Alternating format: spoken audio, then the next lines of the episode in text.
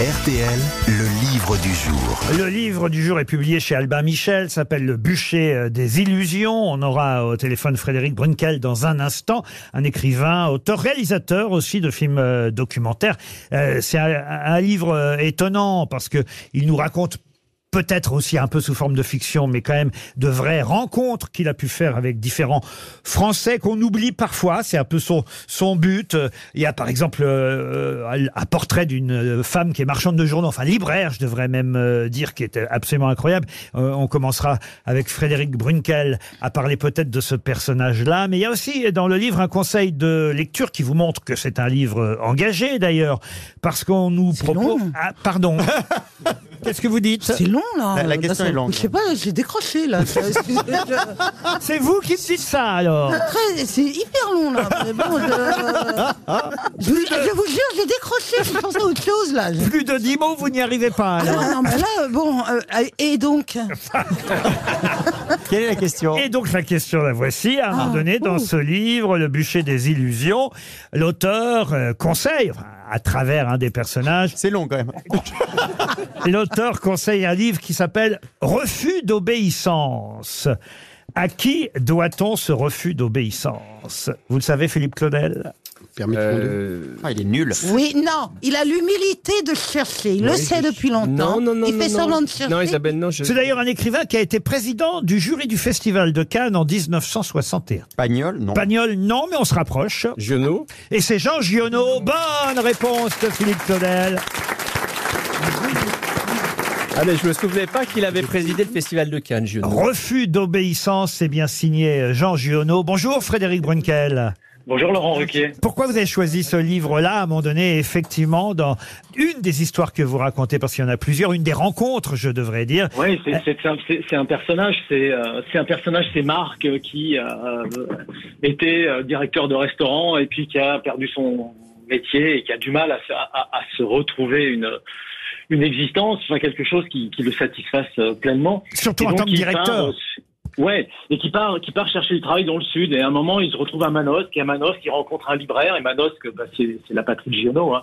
Et donc, euh, il rencontre ce libraire. Et ce libraire lui dit, mais, mais, mais vous êtes en colère. Lisez Giono, lisez Giono et lisez Refus d'obéissance de, de, de Giono. C'est un texte qu'il avait écrit après la, la, la Première Guerre mondiale pour, pour montrer euh, l'inanité de ce conflit et, et tout ce que le peuple avait vécu à ce moment-là. Refus d'obéissance de Jean Giono. Ça, c'est une des rencontres. J'ai pas compté combien il y en avait d'ailleurs dans, dans votre livre de, de, de ces rencontres euh, qui ont existé, que vous n'avez pas imaginé, même si après vous dites que vous les avez un peu romancées, vous avez Ouais. Votre imagination à leur histoire? C'est-à-dire que oui, depuis des années, moi j'ai beaucoup tourné avec euh, les gens de ce qu'on appelle les gens de la petite classe moyenne. J'ai énormément passé de temps avec eux, des, dizaines d'heures, des milliers d'heures, des- énormément de temps.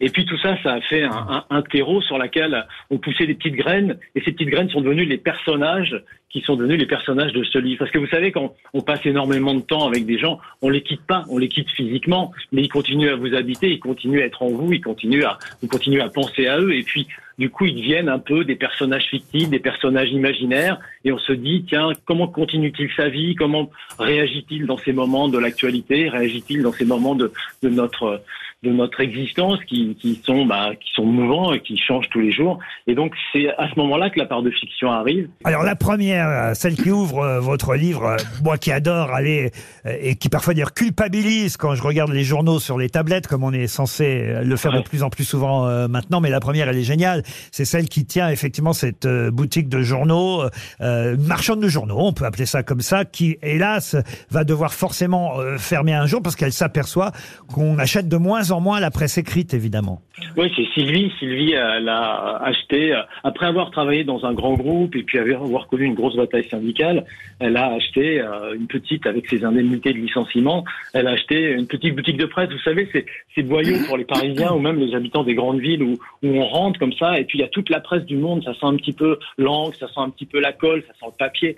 Et en tout cas, Sylvie vit là-dedans. Sylvie s'est lancée là-dedans parce que elle pensait donner un, sens à sa vie. Et puis, euh, pas de chance pour elle, elle s'est lancée dans cette activité au moment où euh, eh ben, le journaux papier disparaît. Alors, Et c'est- donc, elle s'est lancée là-dedans. C'est le serpent et- qui se mord la queue d'ailleurs, parce qu'en fait, on lit aussi de plus en plus sur les tablettes parce qu'on trouve plus de marchands de journaux et on trouve plus Eh de ouais. marchands de journaux parce qu'on lit de plus en plus sur les tablettes. C'est vraiment ça qui se passe. Euh, C'est un, ouais, un mouvement de société, c'est un mouvement de société. le, week-end, hein. j'aimerais bien pouvoir parfois continuer à lire parce qu'en semaine, on va lire ici à RTL, on reçoit encore que plus ça va, même dans les rédactions, plus ça va, moins on a les journaux euh, papier, les journalistes lisent la presse sur les tablettes.